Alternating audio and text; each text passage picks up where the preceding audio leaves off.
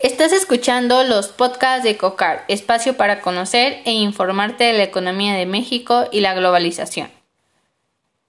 Hola, mi nombre es Ana Karen Casares Domínguez, soy estudiante de Contaduría Pública y el día de hoy hablaré brevemente sobre el desarrollo y crecimiento económico.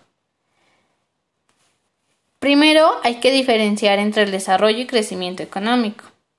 El crecimiento económico se relaciona con las variables macroeconómicas, como el incremento del Producto Interno Bruto, donde se mide la actividad productiva del país, y el desarrollo económico es como el país va transformando la base económica para obtener un equilibrio entre las condiciones de vida y trabajo.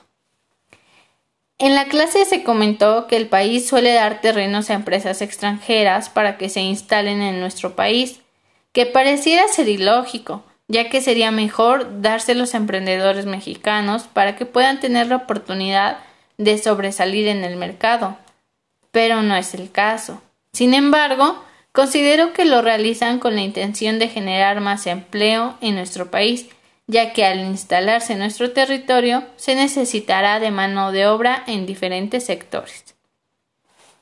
Además, se mencionó que tenemos cuestiones estructurales que son esenciales para los seres humanos para tener una calidad de vida. Y no solo eso, esto ayudaría mucho al desarrollo económico, en esto se encuentra la educación, alimentación, indicadores de bienestar, salud plena.